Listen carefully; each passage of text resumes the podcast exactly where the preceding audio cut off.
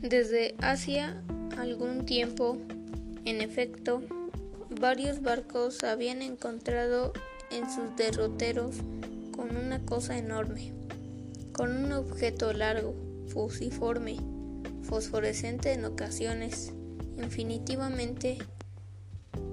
infinitamente más grande y más rápido que una ballena. Los hechos relativos a estas apariciones, consignados en los diferentes libros de bordo, coincidían con bastante exactitud en lo referente a la estructura del objeto o del ser en cuestión,